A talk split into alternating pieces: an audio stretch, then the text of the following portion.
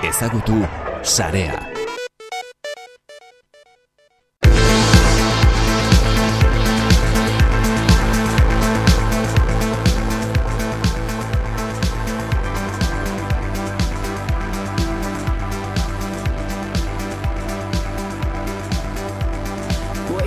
Oporrengatik bueltan gara eta oporren bueltan zer egin behar da? Ba, agian bizitatu ditugun tokietako balorazioak idatzi, jendeak errepikatu dezan, edo ez, jendea bertaratzeko, edo ez.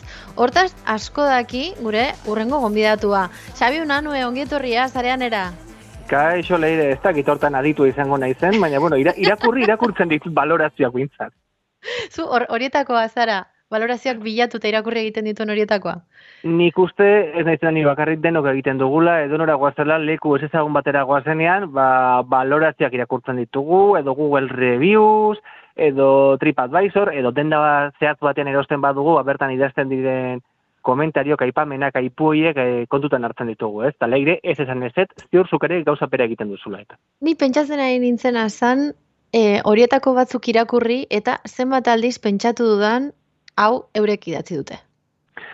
Bai, edo zenbatetan irakurri gaizki dagoen komentario bat, ba, lekua gaizki jartzen duena, txarto jartzen duena, eta pentsatu, hau, ba, abengantza bada, gaizki jarri nahi dute, zerbitzu txarba jaso dute, baina min egiteko, hortxe, atza sartuko du, be, begien sartuko dugu atza, eta hor min egingo dugu, ez? Horire askotan mm. irakurtzen dugu, zeleire, ezen egia. Horrelako balorazioak irakurtzen ditugunean, honetaretzara joaten normalean. Askotan, izar bakarra da puntutxu bakarra duten komentari horita da joaten zara, ez da? Bai, zarri bai, askotan bai. bai, eta gainera batzutan pena hundiarekin, ze gogoan daukat duela urte batzuk, e, bueno, niri behintzat asko gustatzen zitean jatetxe bati egin zioten oso kritika txarra, uh -huh. eta izan zan garei bat, eurek e, jabes aldatzen ari zirela eta eta jatetxa esagutzen ez zuen pertsona batek idatzitako gauza bat e, etzan gezurra, kontatzen zuen aseguruen, hmm. baina euren erreakzioa em, kritika negatibo batekiko txarrago utzi zituen, kritika negatiboa bakarrik irakurtzeko aukera izan bagenu, interneten baino. Eta batzutan ere kontu zibili behar da nola erantzuten dugun. Komunikazioak horrere eta marketingak badauka zerrezan. Ba, askotan baita ere, bori, ba, komentariak irakurtzen ditugunean, ba, esan dugu, ez, min egiteko idatziak daudela, eta gu ere horretara joaten gara askotan, e, min egiteko intentzio horrekin idazten den horiek irakurtzera joaten gara, ba, askotan, zuk esan duzuna gatik leire, ez, azira batean, mezu asko badiru ditelako, ba, bertako jefeek edo idatzi dutela, eta gero dena oso polit eta oso ponpoxo jartzen dutelako. Baina, bueno, guri idazte tokatzen segun horietan askotan sentitzen gara, ba, erromako emperadore bat bezala, ez atzarekin edo bizirik edo ihili jarraituko duen pertsona bat e, nola dagoen izateko, ez? Horla sentitzen gara. Orain, mm. gurea da hitza, gurea da boterea, eta horla sentitzen gara, balorazioat idaztelako orduan. Eta ez gara konturatzen askotan, guk idazten dugu horrek, zein eragin izango duen etorkizun hurbil batean. Akaso jatetxe bat oso gaizki jartzen dugu, baina momentu zehaz batean izan duten arazo batengatik izan dugu zerbitzu txarra, baina noski hori bertan idazten da sekula sekulorum esaten den bezalaxe eta horren mine egin dezake orain eta etorkizunean izan ditzaketen bezeruekin. Orduan, hori de kontuan izan behar da, ez? E, nola idazten diren horrelako mezuak eta batez ere min egiten ari garen, errealitatea kontatzen ari garen, edo gure barrenak ustutzen ari garen. Ja, kontu zibili behar da guzti horrekin, eh? Bai, bai, bat ez ere horri inguruan nik ere ezaguna bat ditut, jatetxea dituztenak eta asko begiratzen dituzte ebertako baipamen horiek ez, eta askotan konturatzen zara nola pertsona zehat batzuk min egiteko idazten duten besterik gabe, normalien ez dute idazten, edo kontua sortzen dute e, jatetxe zehat hori gaizki jartzeko. Eta noski, jatetxe bat edo zerbitzu bat denean, dirua itzultza ezin ezkoa da denda alpati e, arazoren bajarri ezkero, diru agutatzen dute. Adibidez, e, Amazon bezalako e, erraldoi handi batean, badaude e, produktu asko Amazonek berak saltzen dituenak, eta bai. beste asko denda txikiak Amazonen saltzen dutenak. Claro, hori eze pasatzen zaie, haiek balorazio txarrak eduki ezkero, Amazonek euren dendatik botatzen ditu.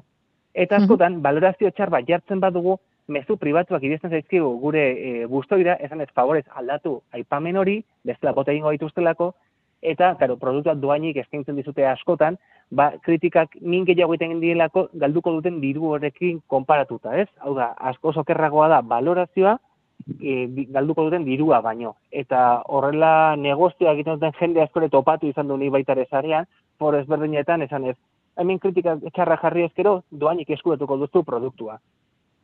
Askotan, e, min egiteko intentziorik gabe, baina gure buruari begiratzen diogu berekoiak izaten gara, eta ez gara konturatzen interneten egiten ditugun akzio horiek, zen erreakzio dakarten atzatik zan dugu, jatetxe bati, min egiteko aukera daukagu, edo saltzaile txiki bati, bera saltzen duen leku handi batetik, botatzeko ba, bideo hori zabaltzen diote. Orduan, ba, askotan, kontutan izan behar dugu, balorazio horiek zer dakarten atzetik, ez, kaso horretak.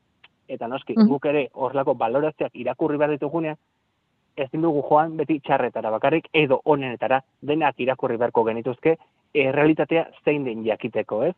ze askotan puntu batekin bakarrik geratzen gara eta hori punt momentu zehatz batean gertatutako zerbait izan liteke eta ez da benetan eguneroko errealitate bartean gertatzen dena.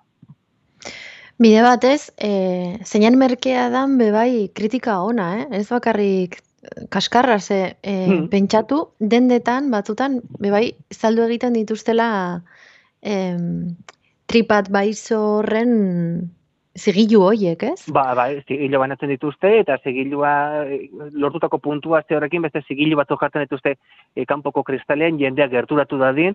Orduan, ba, deigarri egiten da, ez? E, nola begiratzen diogun asko, kritikari lehen, hau zau joaten zen komentario bat, ba, denda honetan ez dute ondo, jende ondo tratatze, edo jatetxe honetan ez dute bat ere ondo ematen, orain hori buelte eman diogu, interneten sartu dugu, datuetan bihurtu dugu, eta buelta handiagoa dauka bertan jartzen dugun orok, ez? E, gizarte digital honetan, bertan idazten dugunak, e, baduela etorkiztu mobil batean beste buelta bat.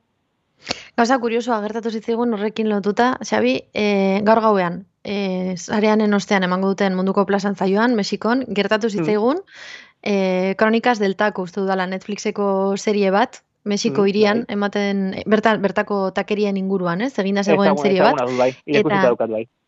topatzen genituen takeria askotan, ba, zeukaten, bai. kartela jarrita, Netflixeko serie horretan agertzen zirela.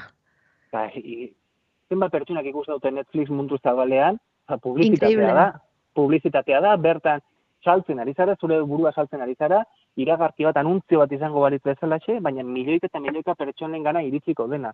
Eta noski, hori aprobetsatu egin behar da. Hori askotan baita ere, egira zerrek duten influenzerrek baita ere, badakizu interneten osona handi duten pertsona horiek, kolaborazio hitza erabilita, mezua bidaltzen dizkiote lekuei da. Egin ezagun kolaborazio bat, nik ondo jarriko zaitut, eta zuk eman duan bazkaltzen baita ere.